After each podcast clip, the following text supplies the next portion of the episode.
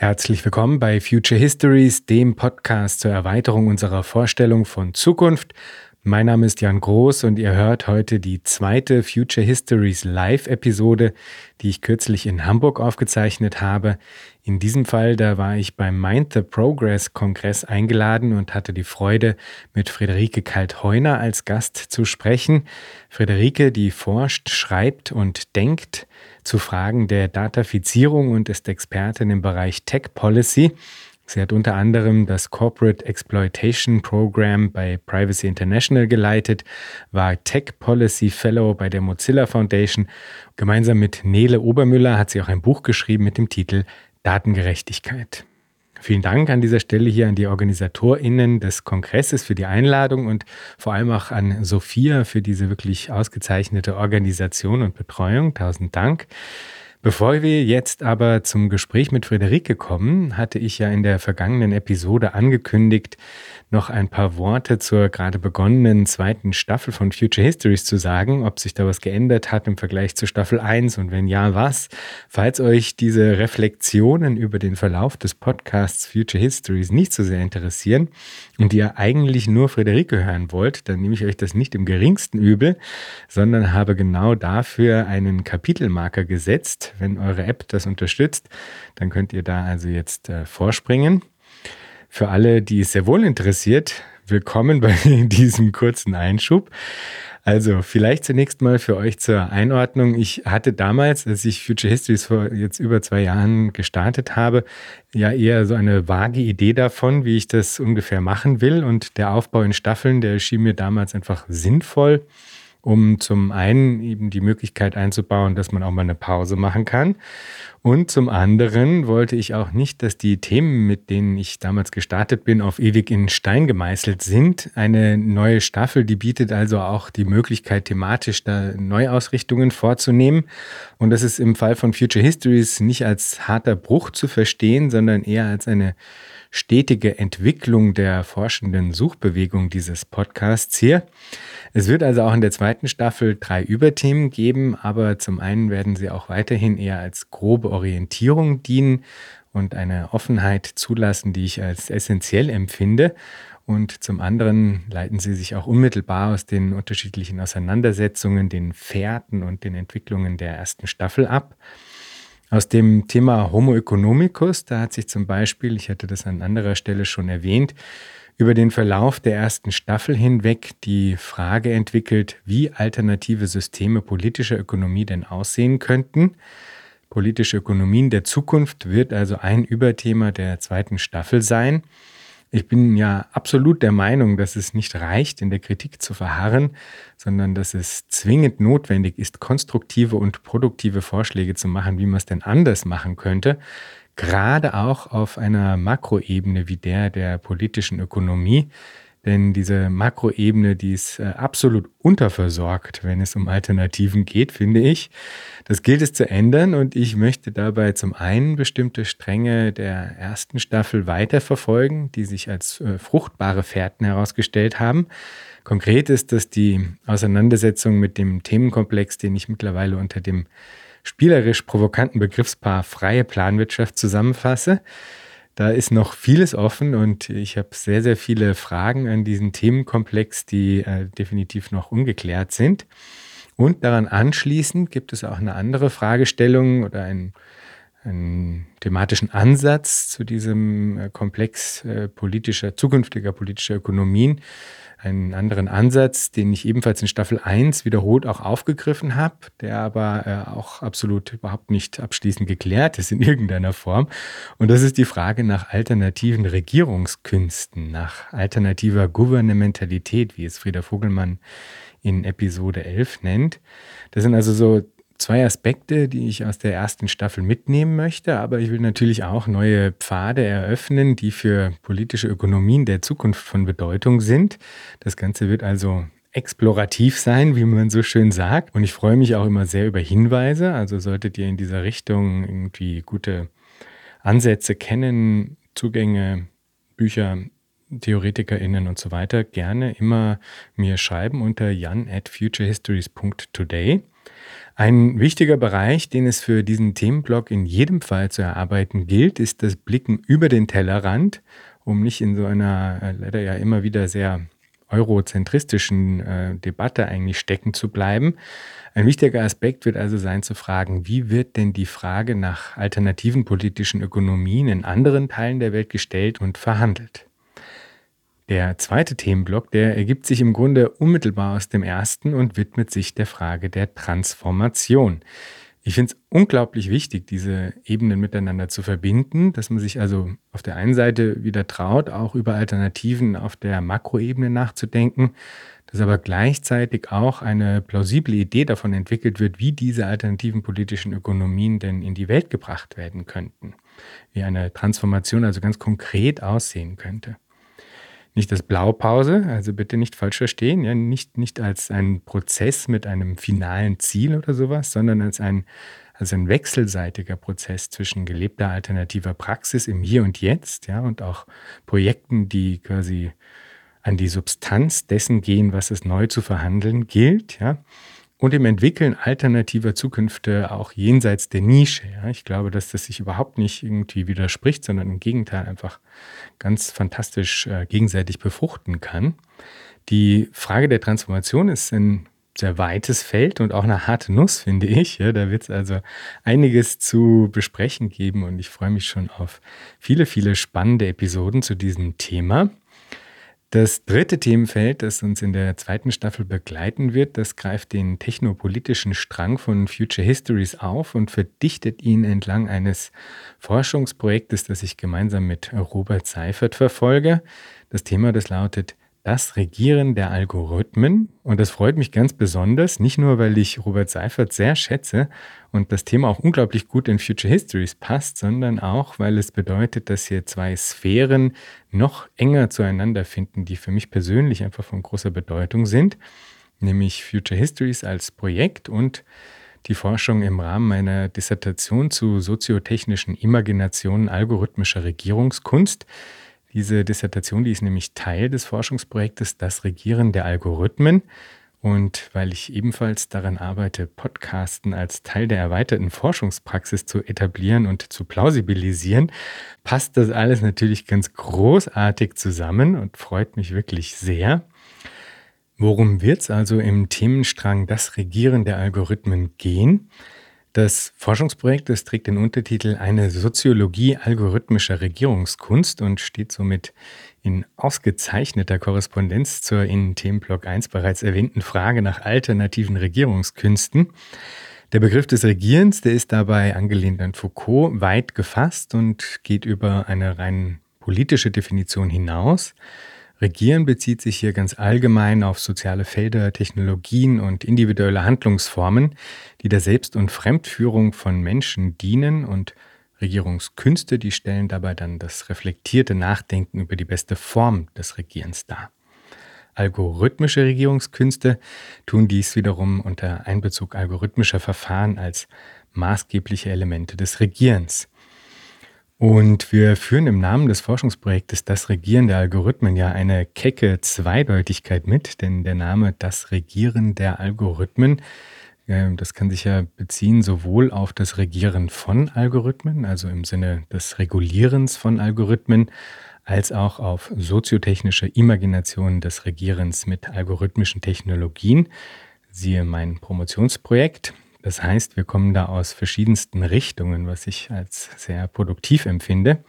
Mehr dazu gibt es dann in einer kommenden Episode mit Robert Seifert als Gast.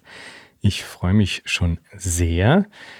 Was mich auch sehr freut, und das wollte ich auch schon längst ganz fröhlich verkünden, ist, dass Future Histories eine Förderung der Wiener Medieninitiative erhalten hat um das Projekt etwas auszubauen und auch auf äh, solidere Beine stellen zu können, sage ich mal. Daher stammt zum Beispiel auch der Umstand, dass jetzt zumindest mal für die nächsten 20 Episoden jede zweite Woche ein Future Histories Kurzvideo veröffentlicht wird auf YouTube. Gerne auch übrigens den Kanal abonnieren. Das ist definitiv auch eine Hilfe im Ausbau dieses äh, Medienstranges, sage ich mal. Es gibt jetzt auch ein kleines Studio in einem Gemeindebau direkt beim Wiener Prater und Die Förderung, die ermöglicht auch, dass ich endlich nicht mehr gezwungen bin, alles alleine zu machen und mich an den Rand der Überlastung zu treiben. Denn ich werde jetzt hier bei Future Histories von Clara unterstützt. Clara, vielen Dank für alles. Ich freue mich total, dass du mitmachst und dass du mich in all diesen Sachen unterstützt. Ich freue mich auch. Hallo. Die Förderung der Wiener Medieninitiative bewegt sich im Bereich dessen, was man gemeinhin wahrscheinlich Kreativwirtschaft nennen würde. Und so ist es integraler Bestandteil, dass ich mich im Zuge dessen mit einer Neugründung selbstständig gemacht habe. Die Firma, die daraus entsprungen ist, die trägt den Namen Metalepsis und ihr findet sie unter www.metalepsis.net mit einer sehr gelungenen Homepage vertreten, für deren Gestaltung und Umsetzung ich Thomas, Daniel und Leon danken möchte.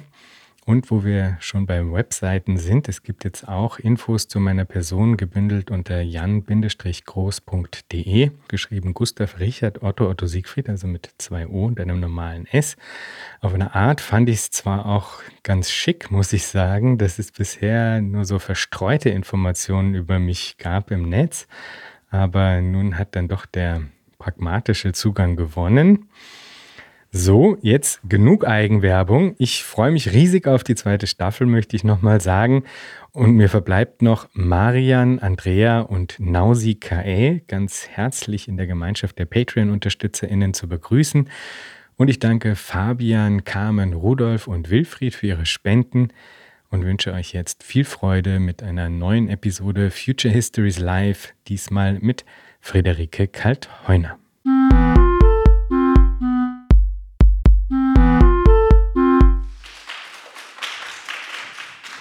Ja, herzlich willkommen auch von meiner Seite. Ich freue mich sehr, dass wir heute hier sein dürfen. Herzlich willkommen, Friederike.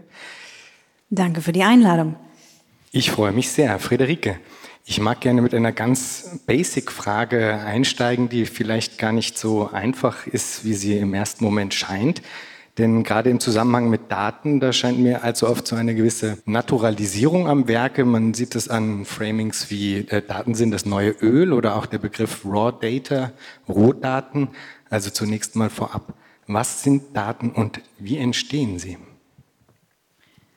Vielleicht ist es am einfachsten, mit einer ganz einfachen Aussage anzufangen. Wir leben in einer Welt, in der es noch nie so einfach war, so viel über jeden von uns zu wissen. Und das hat natürlich auch was mit Daten zu tun. Also der Begriff Datafizierung heißt die Umwandlung von Räumen, Verhalten, Informationen in Daten. Wenn ich einen Vortrag zu dem Thema halte, habe ich eine Lieblingsfolie, die ich eigentlich fast immer verwende. Und auf dem Bild sieht man eine, ähm, das ist ein Foto von einer Stasi-Akte.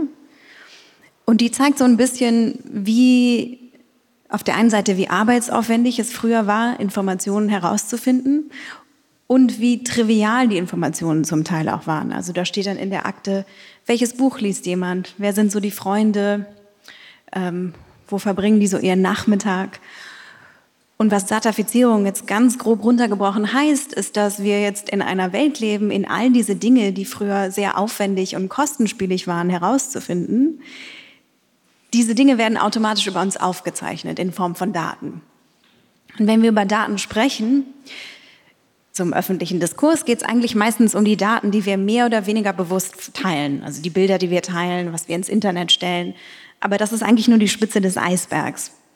Der viel größere Teil, der den meisten Menschen, glaube ich, gar nicht so bewusst ist, sind die Daten, die automatisch über uns aufgezeichnet werden. Unser Bewegungsmuster, nicht nur was wir kaufen, sondern wie sich unsere Maus bewegt, wo wir vielleicht zögern, was uns vielleicht vorher noch interessiert hat. Und dann die dritte Kategorie, die mich, ich glaube, das ist gleich eigentlich auch der, der Einstieg für mich persönlich zu dem Thema. Die dritte Kategorie sind all die Rückschlücke, Rückschlüsse, die man aus diesen Mustern ableiten kann. Also aus meinem Bewegungsmuster, aus meinem Netflix-Verhalten kann man sehr viel ablesen. Zum Beispiel, ob jemand depressiv ist, ob jemand jetzt das Haus nicht verlassen hat. Ähm, man kann anhand meiner Telefondaten sehen, bin ich eher jemand, die sofort zurückruft oder muss ich angerufen werden und wen rufe ich an? Ähm, und das ist eigentlich das, was mich interessiert, weil auf der einen Seite ist es so, wenn diese Vorhersagen stimmen, sind sie unheimlich genau. Und können Dinge aussagen über uns, die wir vielleicht selber gar nicht wissen oder nicht wahrhaben wollen. Gleichzeitig ist es aber auch so, dass diese Muster und Vorhersagen oft völliger Quatsch sind. Und man sieht das ganz gut anhand zum Beispiel der Online-Werbung, die ich sehe. Da gibt es manchmal Dinge, die sind unheimlich, fast hellseherisch genau. Ähm, und, und dann wiederum gibt es einfach Quatsch. Also Facebook hat jetzt über 12, 13 Jahre Daten von mir und denkt immer noch, ich wäre ein Mann. Und dieses Spannungsfeld ist das, was mich interessiert. Also das Spannungsfeld zwischen Orwell und Kafka. Auf der einen Seite sind wir sehr lesbar geworden, auf der anderen Seite ist das, was gelesen wird, auch oft völlig falsch. Und das kann, ähm, manchmal ist es einfach nur irritierend, dass es falsch ist, manchmal geht es aber auch um was ganz anderes. Manchmal werden wir in Kategorien gepackt, manchmal werden wir falsch einsortiert auf Arten und Weisen, die diskriminierend sind, die bestehende diskriminierende Strukturen reproduzieren. Und ich glaube, neben Klimawandel, Ungerechtigkeit, ähm, wachsender Ungleichheit ist eben einer der wichtigsten und dringendsten Themen unserer Zeit, wie wir die Spielregeln dieser neuen Welt gestalten, die in ihren vollen Konsequenzen immer noch nicht viele Leute wirklich verstehen. Also wir leben in einer radikal anderen Welt, als wir 2001 gelebt haben. Und es liegt an uns, diese Welt zu gestalten. Und deswegen finde ich das Thema Zukunft so spannend, weil im Deutschen das Wort Digitalisierung suggeriert manchmal, als wäre das ein Prozess, der uns passiert, der über uns kommt. Dabei ist es eigentlich andersrum. Es liegt an uns, ihn zu gestalten. Alles, was jetzt ist, hätte auch anders sein können. Es ist eigentlich, genau, es ist viel freier, viel offener. Und weiß ich nicht, so meine, was mich motiviert oder meine persönliche Motivation ist, ich möchte eben mehr Menschen dazu bewegen und auch selber Teil dieser Gestaltung sein und nicht das nicht einfach nur mich überkommen lassen. Da hast du jetzt verschiedene Sachen angesprochen, ähm, unter anderem auch dieses Spannungsfeld zwischen Genauigkeit und Danebenliegen.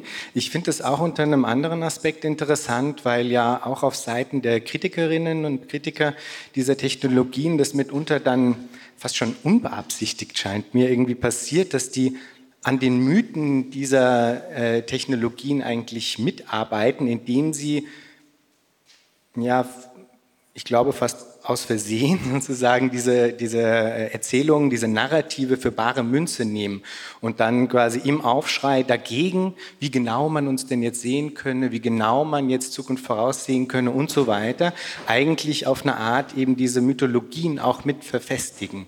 Wie versuchst du das zu äh, umschiffen? Wie, wie gehst du mit, mit dieser Problematik um? Kritik ist ja erstmal grundsätzlich positiv, aber es gibt natürlich Kritik und Kritik. Man sieht das immer anhand dieses Beispiels, also zwei Beispiele finde ich hier besonders gut. Das eine ist künstliche Intelligenz. Natürlich muss man das kritisch sehen, aber Kritik heißt nicht, dass wir jetzt Angst vor Terminator haben müssen oder dass ähm, KI jetzt bald alles, ähm, wie sagt man das auf Deutsch, also dass KI jetzt plötzlich unser ganzes Leben entscheiden wird oder bestimmen wird das ist die falsche Sorge, sondern die eigentliche Sorge ist, ähm, dass KI oft nicht funktioniert, oft richtig schlampig gebaut wird, ähm, Vorurteile, Diskriminierung reproduziert. Also die Gefahr ist oft viel subtiler, als man das denkt. Und dann die eigentliche Gefahr, oder wir müssen gar nicht über Gefahren reden, aber ich glaube, der, der Bereich, der am, am meisten kritisiert werden muss, ist die Tatsache, dass es ganz viele Fragen gibt, die wir nicht beantworten können. Die nur ganz, eine ganz kleine Anzahl an Firmen sind überhaupt in der Lage, diese Fragen zu beantworten.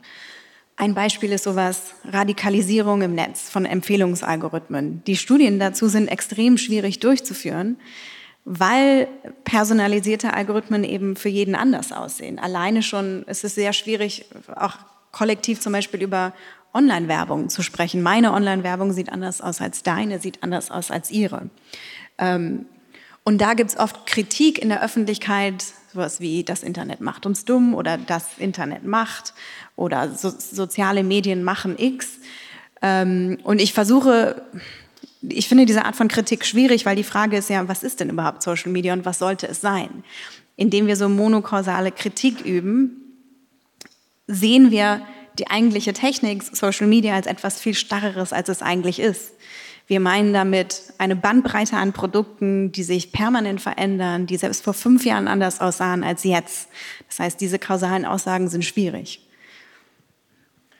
Also im Kern geht es für mich, im Kern geht es für mich um zwei Sachen. Die eine Sache ist, es ist nicht nur, dass wir in einer Welt leben, in der man mehr über uns weiß, sondern äh, der öffentliche Raum, und das ist ja nicht nur Raum, in dem wir sprechen, das ist auch der Raum, in dem sich soziale Bewegungen formen, in dem wir über die Welt lernen, jetzt diese Woche Afghanistan, das liest man auf Twitter mit und das lesen auch Journalisten auf Twitter mit.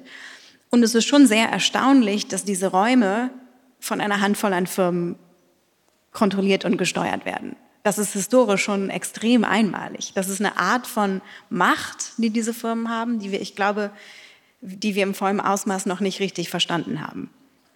Und die andere Sache, die ich so interessant finde, ist, ähm, naja, die Informationsungleichheit. Auf der einen Seite kann man sehr viel über uns wissen, auf der anderen Seite ist es sehr schwer überhaupt zu verstehen, wie zum Beispiel ein Handy funktioniert. Was passiert eigentlich auf dem Handy? Oder sehr wenig Menschen wissen eigentlich, hört mein Handy mir zu? Wie wird eigentlich Werbung personalisiert? Und das kreiert eine Informationsasymmetrie, die natürlich auch ein Machtgefälle ist. Also das sind für mich diese so Fragen um Macht und Gerechtigkeit, das sind eigentlich die Kernfragen. Oder das ist da, wo die Kritik ansetzen muss. Es gibt so eine äh, Demarkationslinie, die ich noch nie so recht äh, habe begreifen können. Vielleicht kannst du mir da ein bisschen weiterhelfen und das ist die Wahlwerbung. Ja? Also äh, die Mechanismen, die äh, Tools, die eingesetzt werden in dieser Wahlwerbung, das sind Tools, die sind im normalen äh, Online-Werbegeschäft total frei verfügbar für jeden. Äh, also du kannst quasi diese Lookalikes oder sowas, das ist ganz normal, dass du das, wenn du eine Facebook-Werbung schaltest, dass du das dann auswählen kannst. Wenn das aber wiederum dann äh, auf den politischen Bereich äh, übertragen wird, dann gibt es immer plötzlich äh, so einen Aufschrei. Dadurch könne jetzt irgendwie in einer Art und Weise die öffentliche Meinung manipuliert werden, äh, wie das vorher noch nicht da gewesen sei. Es gäbe jetzt Microtargeting und das würde quasi diesen demokratischen Willensbildungsprozess in einer Art und Weise beeinflussen, die jetzt aber wirklich nicht mehr zulässig wäre. Und ich frage mich immer, wenn ich das höre, ja, ohne jetzt sagen zu wollen, dass das eine komplett unberechtigte Kritik wäre oder sowas.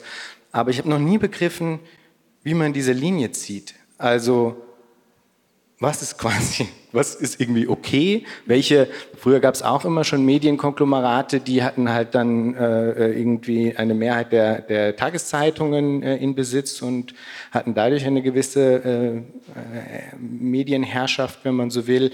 Also wie Warum wird diese Demarkationslinie so gezogen in Bezug auf zum Beispiel Online-Targeting bei politischen Wahlkämpfen? Erstmal danke für die Frage. Das Thema ist mir extrem wichtig. Ich arbeite gerade für die EU-Kommission zu der Regulierung von politischer Online-Werbung.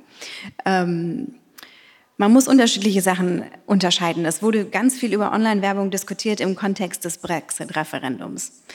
Und ich habe jetzt jahrelang in England gelebt und es ist natürlich nicht so, dass Anti-EU, Anti-Einwanderer, rechte Populismus nur online stattfindet. Man muss nur in einen Kiosk gehen und die Tabloids sind voll von ähm, Missinformationen.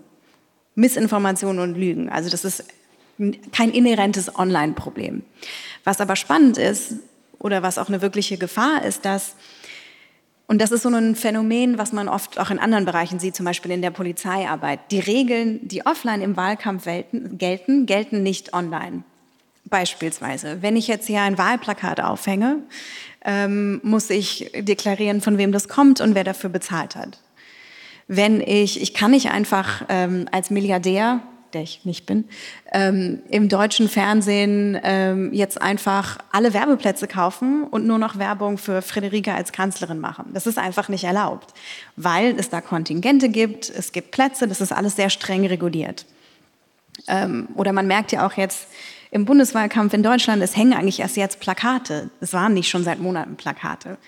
Der Unterschied ist, dass online die Regeln einfach nicht greifen. Aus ganz unterschiedlichen Gründen.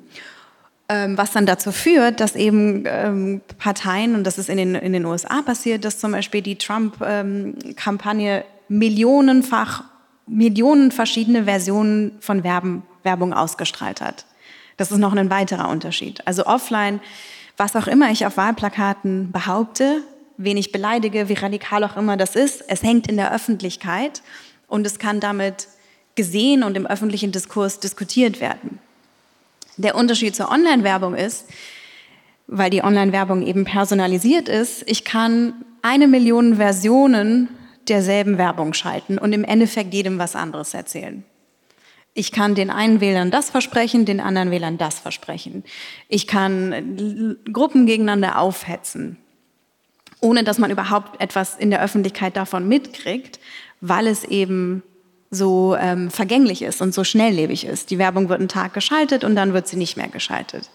Und vielleicht noch der letzte Gru Grund ist, ähm, man kann durch und das wurde auch in den USA gemacht, man kann durch Online-Werbung ganz gezielt auch testen, was so die Stimmung ist, worauf die Leute anspringen. Ähm, und Werbung wird ja nicht nur geschaltet, sondern das wird dann optimiert und man kann dann, das wird dann sehr genau gezielt an bestimmte Gruppen ausgeschaltet.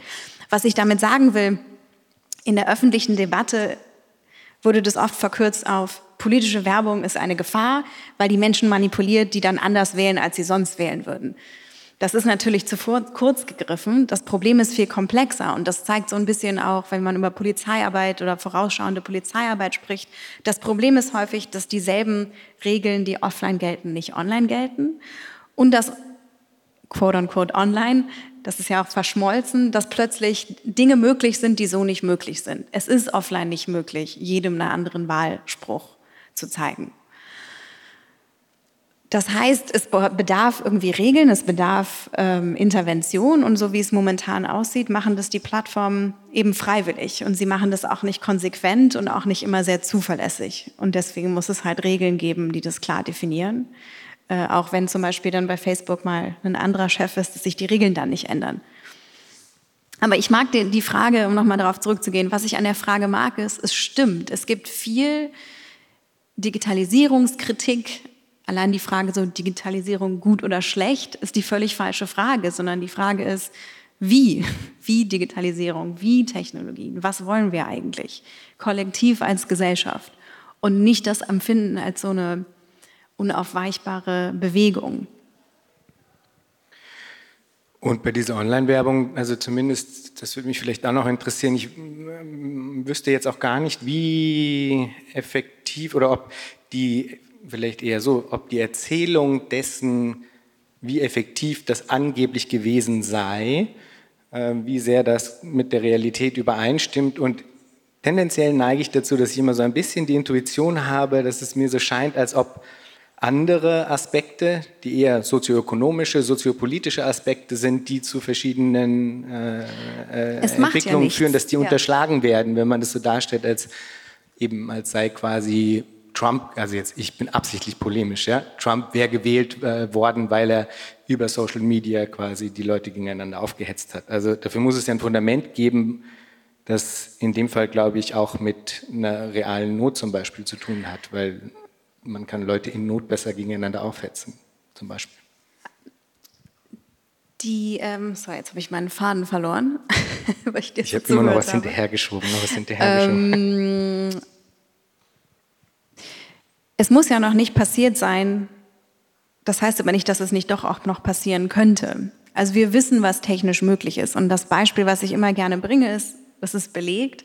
Es gab in den USA Abtreibungsgegner, die abtreibungswillige Frauen im Klinikbesuch mit Anti-Abtreibungswerbung bombardiert haben. Werden die deshalb jetzt nicht abtreiben? Wahrscheinlich nicht. Es ist aber eine, eine ganz perfide Form von Belästigung. Wahlen werden ja auch oft, es gibt immer mehr Wahlen, die werden in bestimmten Wahlkreisen durch wenige tausend Stimmen getroffen. Die Wahlwerbung muss ja noch nicht mal sagen, wähl Trump, sondern die Wahlwerbung kann auch einfach sagen, der ganze Politikbetrieb ist kaputt, geh doch gar nicht wählen. Und das macht es halt alles so kompliziert. Und ich glaube, das ist ein gutes Beispiel, weil das zeigt, wir wissen, technisch ist alles möglich, technisch ist es eben möglich, sehr spezifische Gruppen sehr spezifisch anzusprechen. Keine Ahnung, wie effektiv das ist, aber das Problem ist, niemand kann es messen, außer die Plattform selber. Aber hier geht es ja nicht um irgendwas, hier geht es um Demokratie. Und das ist eigentlich extrem beunruhigend, dass wir gar nicht mal richtig wissen, welchen Einfluss Plattformen auf Wahlen hatten, weil nur die Plattformen selber überhaupt die Daten dazu haben. Das alleine für mich reicht schon aus. Es muss nicht ausgenutzt werden. Wir wissen, dass es ausgenutzt werden könnte. Und das sollte nicht passieren. Total. Also da würde ich natürlich sofort ja. zustimmen. Wir sollten dafür sorgen, dass die Dinge eben in einer Art und Weise nachvollziehbar werden, wie sie es bisher leider nicht sind. Und das nährt ja am Ende dann eben auch diese Mythologien, weil die Plattformen mhm. haben natürlich ein Eigeninteresse daran zu tun, als wären ihre Werbung unglaublich effektiv und könnten extrem genau detailliert, also detailliert targeten und so weiter und so fort. Ich würde aber gerne jetzt dann noch zu einer anderen Demystifizierung übergehen, nämlich zu etwas, was du in einem Blog-Eintrag AI Snake Oil genannt hast. Das ist ein Ausdruck, der mir äh, sehr gut gefallen hat und sofort ins Auge gesprungen ist. Und du äh, sprichst da auch vom Jahr 2020 als dem Jahr der AI-Desillusionierung. Vielleicht kannst du zum einen ein bisschen darauf eingehen, warum du meinst, dass 2020 dieses Jahr der AI-Desillusionierung war und vielleicht auch äh, ein, ein konkretes Beispiel geben für AI Snake Oil. Ich glaube, 2020 war das Jahr der, also alleine empirisch. Das Schöne ist, wenn man schon so lange an diesem Themenkomplex arbeitet, dass man sieht, dass die Dinge immer in Wellen kommen. Also 2014 sprachen wir über Big Data. Niemand redet mehr von Big Data plötzlich, aber die Phänomene sind ja nicht weg dann kam eine Zeit, wo alles äh, war AI, äh, ohne auch kritische Äußerungen. Und dann gab es die Welle, wo man gesagt hat, naja, aber KI kann diskriminieren, KI kann, hat ethische Probleme etc. Also es gibt immer diese Wellen. Und für mich war 2020 schon ein interessantes Jahr, weil ähm, es wurde jahrelang behauptet, dass KI eigentlich jedes Problem lösen kann. Und dann 2020 stand und steht die Welt vor einem wirklichen Problem, also wir haben ja genug Probleme, aber so einer akuten Krise äh, wie die Pandemie. Und der Witz war, dass KI relativ wenig dazu beigetragen hat, die Pandemie zu lösen, weil nämlich Probleme hochkomplex sind. Und die Pandemie, es liegt ja nicht daran, KI kann die Pandemie nicht lösen, sondern es ist eine Kombination aus politischem Willen, auch Desinformation online. Es sind hochkomplexe gesellschaftliche Probleme. Es ist kein informationelles Problem wir kriegen die Pandemie nicht in den Griff, weil wir zu wenig wissen, sondern ja, aus ganz vielen komplexen anderen Gründen. Und das hat, glaube ich, schon ein bisschen dazu, zu der allgemeinen Stimmung beigetragen.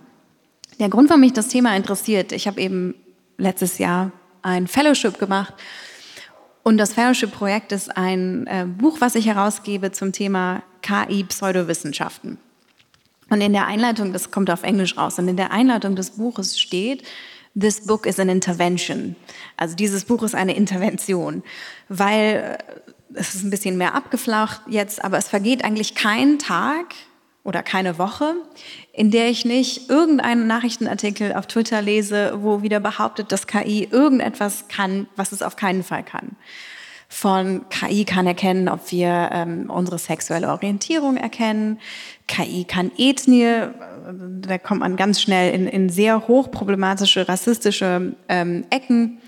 Ähm, oder auch ganz am Anfang der Pandemie waren auch so KI, KI-Videokameras können entdecken, ob jemand äh, Covid hat oder nicht. Sehr völliger Quatsch. Und ähm, aber die Frage, die dem Buch oder die das Buch nachgeht, und ich habe auch ganz bewusst durch die Pandemie konnte ich auch dieses Fellowship nicht so verbringen, wie ich es verbringen wollte und dachte, ich möchte dieses Projektgeld dann zumindest verteilen und dann ähm, auch mit anderen Leuten teilen. Ähm, ich habe bewusst unterschiedliche Autoren eingeladen, die eben dieser Frage nachgehen, warum gibt es einfach so viel KI-Pseudowissenschaften? Warum ist das so? Und jeder hat eigentlich, jeder Autor die AutorInnen haben halt ähm, jeweils eine ganz unterschiedliche Erklärung. Und die erste Frage, mit der wir uns so ein bisschen auseinandersetzen in dem Buch, ist, was ist eigentlich der Unterschied zwischen Pseudowissenschaften, Schlangenöl und Hype? Das sind ja ganz unterschiedliche Dinge, die unterschiedliche Kerne des Problems beschreiben. Also Schlangenöl, das ist auf, im Deutschen weniger gängig, als es so im Englischen ist. Snake Oil, das beschreibt eigentlich ähm, unfaires Marketing, also Produkte, Schlangenöl, Haut, sehr viel Kosmetik, Frauenkosmetik ist Schlangenöl. Da steht, hier ist eine Wundercreme, die irgendetwas kann und die Creme kann eigentlich gar nichts. Das ist Snake Oil runtergebrochen. Hype ist natürlich noch mal was anderes. Hype ist gar nicht immer schlecht. Hype ist einfach, naja, auch Aufregung. Wir leben ja in einer Welt, in der Aufmerksamkeit das teuerste Gut ist. Irgendwie muss man ja auch gehört werden. Und dann die dritte Kategorie ist einfach Pseudowissenschaften, also einfach äh, Wissenschaft, die nach Wissenschaft aussieht, aber völliger Quatsch ist. Und diese drei Kategorien schauen sich eben das Buch an. Und wir haben zum Beispiel einen Beitrag von einem Journalisten, der über KI schreibt für The Verge und so ein bisschen erzählt, wie es ist, ähm, wenn er Produktpitches bekommt. Zum Beispiel, hier ist eine KI-gesteuerte Zahnbürste. Und in dem Artikel äh, reflektiert er auch darüber, wie kann ich darüber kritisch berichten, ohne dem gleichzeitig noch mehr Aufmerksamkeit zu geben. Das ist irgendwie ein Aspekt. Da ist auch eine Autorin, die spricht, ähm, äh, eine Ingenieurin, die sagt, ganz viel ist wirklich einfach ähm, verantwortungslos. Manchmal, da werden einfach verantwortungslose Produkte gebaut, schlampig gebaut. Und das fand ich ganz spannend, weil das ist natürlich was anderes, wenn ich das sage, als wenn das eine Ingenieurin sagt, die in diesen Teams gearbeitet hat. Also wir schauen uns unterschiedliche Aspekte an, aber der Begriff ähm, KI AI Snake Oil oder KI Schlangenöl stammt von einem Professor aus Princeton, den wir auch in dem Buch interviewen. Der hat diesen Begriff geprägt in einem Vortrag, in dem er, der irgendwie heißt How to Recognize AI Snake Oil. Und das Tolle an dem Vortrag ist, er nimmt so ein bisschen auseinander, was ist eigentlich KI? Das Problem ist ja, dass das Wort hat eine ganz klare technische Definition, wird im allgemeinen Sprachgebrauch aber benutzt, um alles Mögliche zu bezeichnen. Es gab mal eine Studie, die hat gesagt, dass 60 Prozent, die ist glaube ich jetzt zwei Jahre alt, 60 Prozent aller europäischen KI-Startups machen eigentlich gar nichts mit KI. Es gibt halt einfach viel Geld, wenn man KI draufschreibt. Und was er in diesem Vortrag gemacht hat, er, er unterscheidet, auf der einen Seite gab es wirklich in den letzten Jahren in sehr klar und eng definierten Problembeschreibungen, hat der Einsatz von KI immense Fortschritte gemacht. Sowas wie ein Objekt zu erkennen oder wenn man sich anschaut, wie gut sich zum Beispiel Google Translate verändert hat. Ich war vor zwei, einem Jahr in China und man kann einfach in ein Gerät auf Englisch reinsprechen und das Gerät übersetzt automatisch als Chine auf Chinesisch. Das hätten wir noch für zehn vor zehn Jahren für unglaublich gehalten. Sein Punkt ist aber, das sind sehr klar definierte, eng abgegrenzte Aufgaben. Das sind keine offenen Probleme wie die Pandemie lösen. Ähm, und er beschreibt so ein bisschen, ähm, er unterteilt die Aufgaben in unterschiedliche Kategorien und sagt eben, es gibt eine Kategorie, und das habe ich immer noch nicht raus, wie man das gut auf Deutsch übersetzt, wo er sagt so Predicting Social Outcomes. Also KI ist einfach grundsätzlich immer dubios, wenn es dazu angewendet wird, ähm, um die Zukunft vorauszusagen. Sowohl die kollektive als auch die individuelle. Weil das einfach nicht geht. Und das heißt sowas wie vorausschauende Polizeiarbeit oder so sagen, wer du bist, was deine sexuelle Orientierung ist, ist einfach Quatsch. Ähm, und das hat nichts, und nur weil wir Fortschritt darin gemacht haben, Objekte zu erkennen, heißt das nicht, dass wir automatisch auch in diesen anderen Fragestellen, in diesen inhärent normativen und inhärent sozialen Fragestellungen denselben Fortschritt machen werden. Das heißt, das Buch ist so ein bisschen eine Aufforderung, ähm, differenzierter zu betrachten, was ist eigentlich KI, was ist eigentlich der Fortschritt und was ist auch einfach völliger Unsinn. Ähm, und du hast recht, ich mag deine Frage, weil, weil oft trägt die Kritik dann auch dazu bei, zum Hype, zur Überhöhung der Technik, weil man sagt, wir müssen jetzt Angst vor Algorithmen haben, wir müssen Angst vor KI haben. Das ist ja Quatsch. Es kommt nämlich einfach darauf an, worum es geht.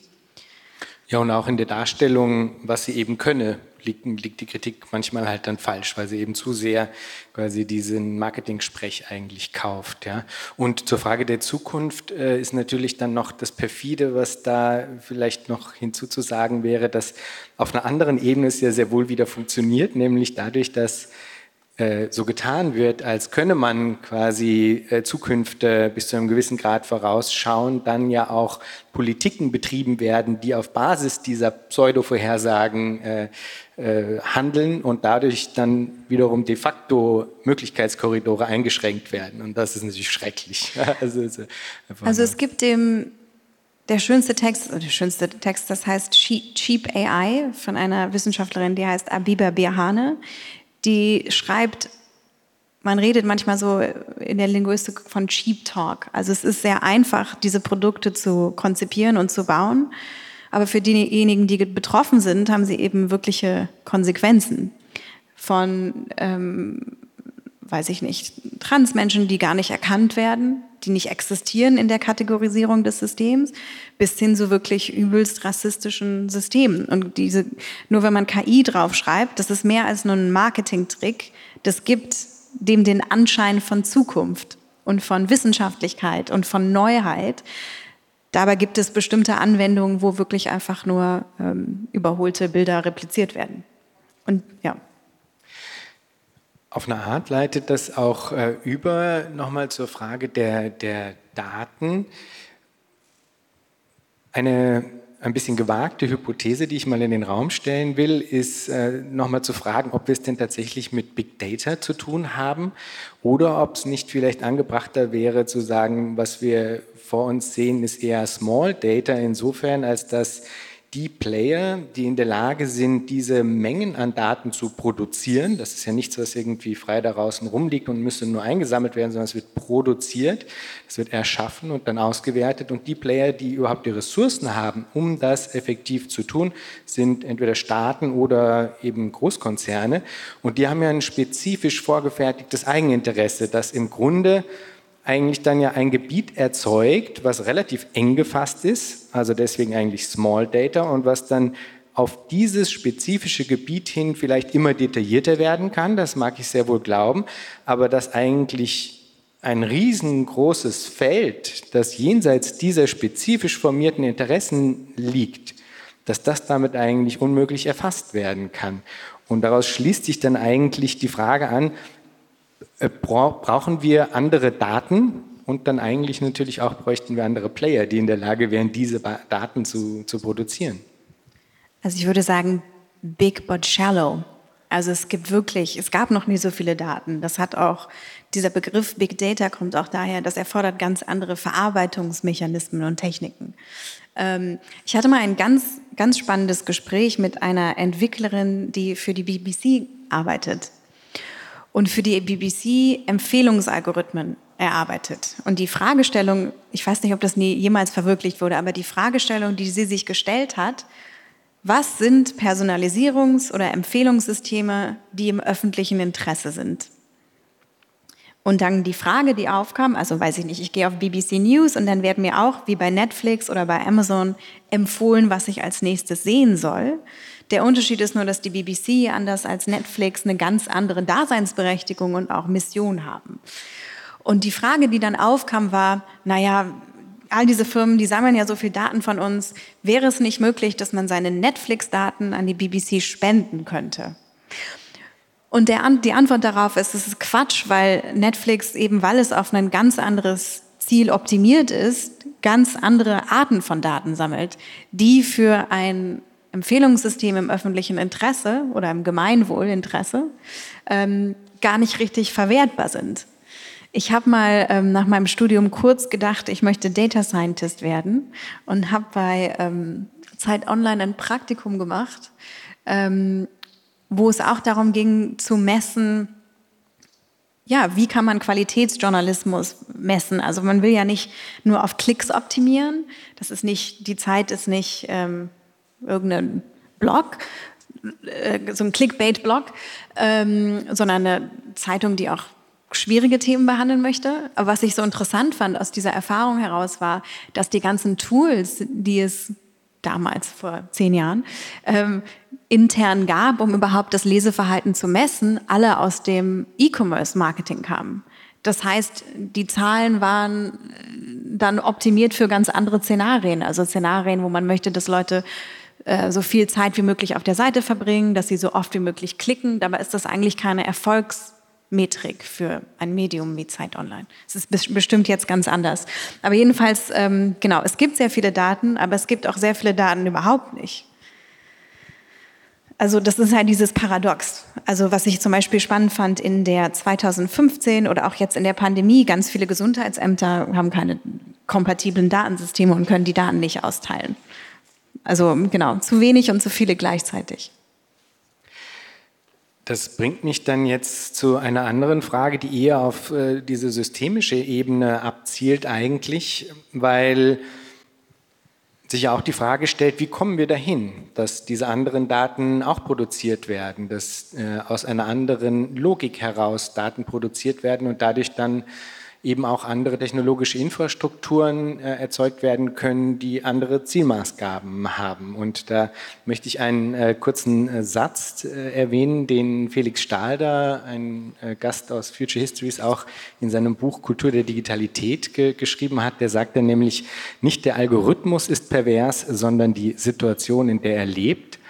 Und das lässt sich jetzt wiederum ein bisschen quer äh, schließen zum Thema dieses Kongresses hier, denn ähm, hier geht es ja auch um die Frage konsequent, inkonsequent. Und was mich immer so ein bisschen gestört hat an diesem Framing ist, dass es für meinen Geschmack zu sehr in diese Richtung tendiert, dem Individuum sagen, diese Frage äh, ähm, zu beantworten, ob jetzt das richtig gemacht wird oder nicht. Aber meiner Meinung nach sind diese Infrastrukturen derzeit ja absichtlich und äh, extra halt einfach so aufgebaut, dass wir möglichst inkonsequent im Sinne des äh, zum Beispiel Datenschutzes und so weiter äh, handeln, wenn wir uns in diesen digitalen Welten bewegen.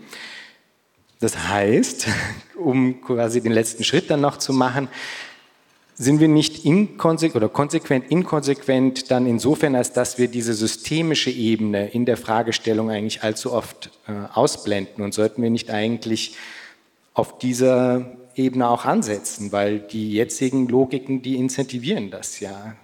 Die viel wichtigere Frage finde ich, wer ist wir? Und das Wir ist nämlich kompliziert. Also Risiken und sowohl Risiken als auch Chancen sind extrem ungleich verteilt. Und das ist die, die Hauptlektion aus fast zehn Jahren Arbeit an dem Thema, ist genau das. Beispiel, ähm, naja, sagen wir mal, sagen, Gesichtserkennung für die allermeisten, äh, für die allermeisten, für, für weiße Männer ist Gesichtserkennung sehr akkurat. Ähm, für nicht weiße Frauen ist es sehr, ist die, sieht, die ähm, sieht die Genauigkeit ganz anders aus. Ähm, das ist aber nicht nur da der Fall. Das ist wirklich so ein Muster, was sich durch alles zieht. Beispiel, wir werden ja auch, da geht es oft darum, so, es gibt dann diese Daten von mir und dann können die gegen mich verwendet werden. Das hängt natürlich auch von meiner Lebenssituation ab. Wenn ich beispielsweise finanziell unabhängig bin, dann kann mir das sehr herzlich egal sein, ob ich damit bewährt, ob meine Kreditwürdigkeit dadurch bewertet wird. Und besonders risikobehaftete Anwendungen werden auch in der Regel tendenziell immer auf bestimmte Bevölkerungsgruppen angewendet. Deswegen dieses Wir ist, ist kompliziert. Und das, was für die einen vielleicht sehr angenehm ist, ist vielleicht auch für jemand ganz anderen lebensgefährlich.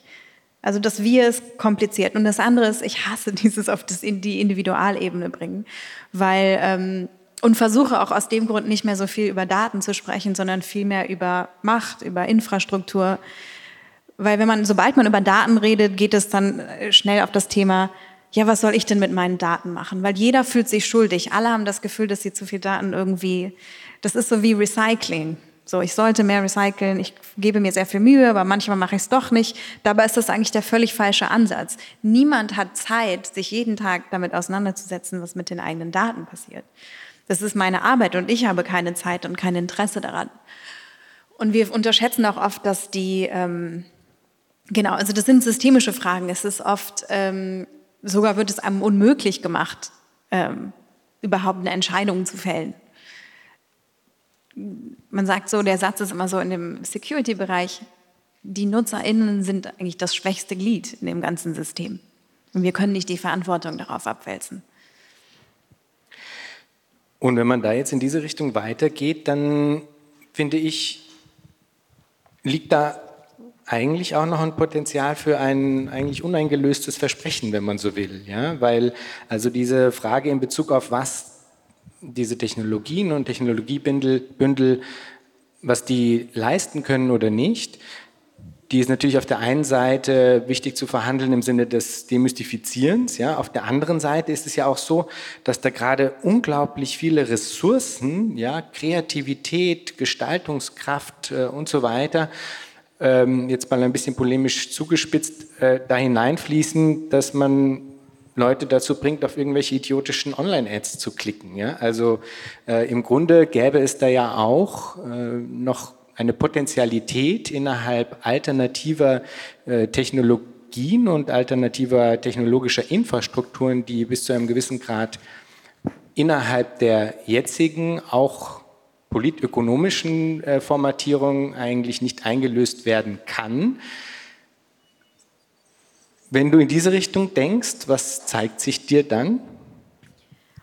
Das Wichtigste ist mir, dass ich nicht deterministisch bin, also auch auf Plattformen, die nach fürchterlichen Logiken funktionieren, auf denen es Hass gibt, die radikalisieren, gibt es trotzdem wunderbare, interessante, spannende Inhalte. Ähm, also das ist alles viel beweglicher, als, man, als es einem so scheint. Ähm, und ich arbeite ja im Thema Regulierung, aber weil ich schon glaube, dass, ähm, oder meine, meine Erfahrung ist so ein bisschen das Einzige, was so funktioniert. Wir haben ja, wir haben es ja mit ähm, wirklich marktdominanten Firmen zu tun. Das ist ja keine normale Situation, in dem es hier gibt ein paar Optionen und wir können uns dafür entscheiden, welche wir am besten finden, sondern wir haben eine Realität geschaffen, in der, und das war wirklich diese Woche, ich habe so viel über Afghanistan nachgedacht, ähm, man muss sich wirklich fragen, so, was ist denn die Außenpolitik der Plattform? Werden die die Taliban jetzt als Regierung anerkennen? Das zeigt nochmal, wie viel Macht diese Plattformen haben. Dass wir überhaupt, das ist ja absurd, dass wir überhaupt diese Frage stellen müssen, äh, weil das das Medium ist, über das die ganze Welt Dinge erfährt. Und selbst wenn man eine Nachrichtenagentur ist oder wenn man eine Nachrichtenseite hat, eine Zeitung, man ist abhängig von Plattformen zu den Lesern zu finden.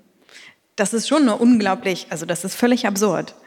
Ähm, also wir befinden uns nicht in so einem Markt, wo man sagen kann, das ist so, was könnten die Alternativen sein, sondern für mich ist schon der erste Punkt, es kann nicht sein, dass so viel, ähm, dass so viel Macht in der Hand ungewählter Firmen liegt, auch wenn die gar nicht ähm, nur schlecht sind und auch oft, das wird oft vergessen in Europa, dass es natürlich auch viele Länder gibt, in denen ähm, Social-Media-Firmen ähm, lange Zeit und auch immer noch Alternativen zu staatlicher Zensur sind.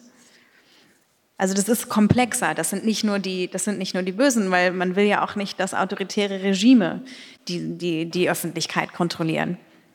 Also es ist hochkomplex, aber so ganz grundsätzlich, wenn man nur, wenn ich jetzt einen Schritt zurückgehe gehe und mir darüber nachdenken würde, in welcher Welt möchte ich leben? Ich möchte nicht in einer Welt leben, in der ich mich fragen muss, was Facebooks Außenpolitik ist und wie Facebook zur Taliban steht. Das ist einfach absurd.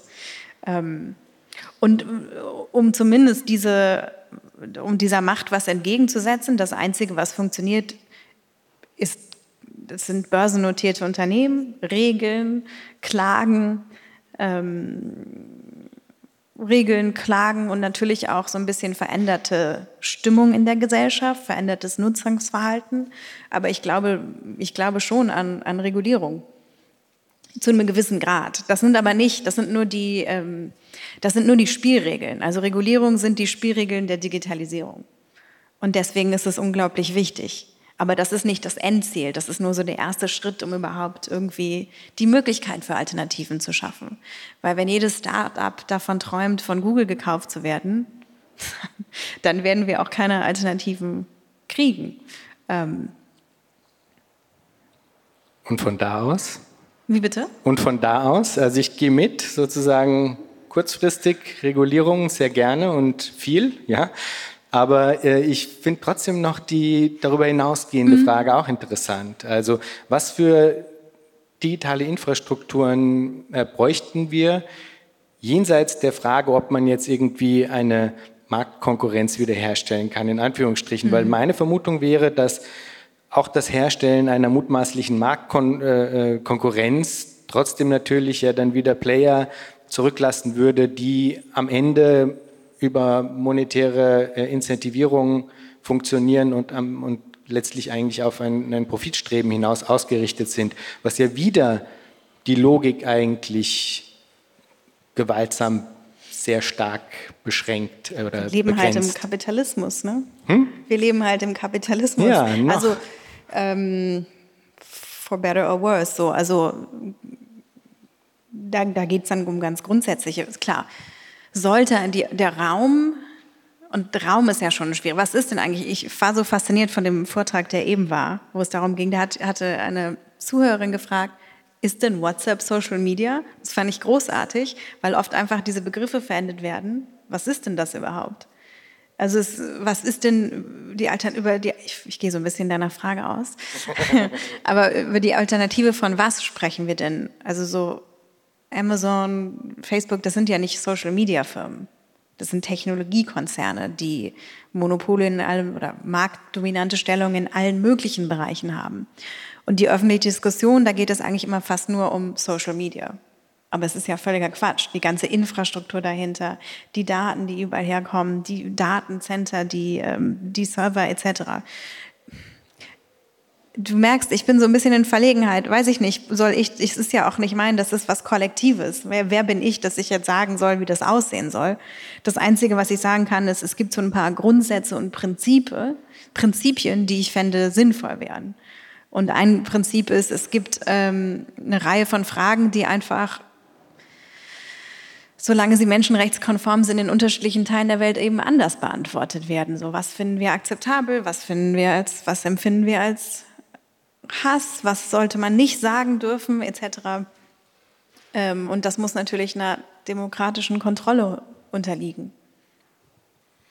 Ja. Gut, ich lasse dich, ich lass dich heraus. Ja. Aber am Ende, Friederike, stelle ich einer jeden und einem jeden immer noch die Frage, wenn du dir Zukunft vorstellst, was stimmt dich freudig? Ich muss wirklich sagen, diese Woche war ich, die ganzen 18 Monate waren wirklich bitter. Ähm, also die Pandemie war ganz schön hart. Dann irgendwie auch noch politisch. Ähm, also wir leben schon in ziemlich harten Zeiten.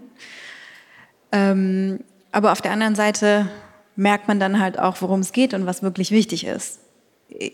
Ich bin einfach, das ist halt aber einfach nur meine Persönlichkeit. Ich bin immer optimistisch. Ich sehe immer die Möglichkeiten und was man noch ändern kann und was man machen kann. Ähm, sonst werde, würde ich aber auch nicht zu dem Thema arbeiten weil es wirklich zum Teil deprimierend ist. Also ich habe für eine Organisation gearbeitet, die Klagen eingereicht hat gegen Geheimdienste nach den Snowden-Enthüllungen. Und dann Jahre später kriegen, haben sie Recht bekommen, aber währenddessen haben die Regierungen einfach das Gesetz verändert. Also ja, es war illegal, aber jetzt ist es legal. Also es ist schon so ein, ja. Und was gibt mir Hoffnung? Ähm, ich finde ganz aufregend die ähm, Fridays for Future Klimabewegung. Auch wenn es hier in unserem Gespräch geht es ja nicht um, nicht um Klima, sondern um Technologien. Aber irgendwie habe ich das Gefühl, da kommt eine neue Generation, die viel fordernder ist, als ich das in dem Alter war. Und es gibt mir sehr viel Hoffnung. Ähm, und dann denke ich schon, dass ich in den letzten Jahren, es hat sich schon auch viel verbessert. Also die, es gibt viel mehr, wenn ich mit Politikern spreche, das Verständnis ist viel größer. Vor ein paar Jahren war das noch äh, desaströs. Es gibt viel mehr Menschen in Entscheidungspositionen, die verstehen, worum es geht. Und es gibt auch ein größeres Verständnis dafür, dass der Status quo so nicht richtig nachhaltig ist. Ähm, und das sind kleine Fortschritte und die geben mir Hoffnung. Wunderbar, dann sollten wir alle viel mehr fordern und ich danke dir, Friederike, für dieses Gespräch.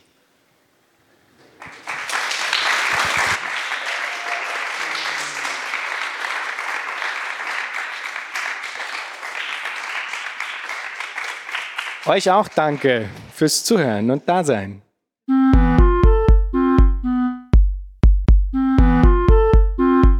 Das war Future Histories für heute. Vielen Dank fürs Zuhören. Shownotizen und vieles mehr findet ihr auf www.futurehistories.today. Diskutiert mit auf Twitter unter dem Hashtag Future Histories oder im eigenen Subreddit. Ihr könnt Future Histories nicht nur auf allen großen Podcast-Plattformen hören und abonnieren, sondern auch auf YouTube, wo ihr neben den Episoden dann auch Kurzvideos zu Kernbegriffen einzelner Episoden findet. Schreibt mir gerne unter jan at futurehistories.today. Ich freue mich immer sehr über interessante Rückmeldungen und Hinweise. Wenn ihr Future Histories unterstützen wollt, dann könnt ihr das auf patreon.com-future histories oder auch via Spende auf unserer Homepage.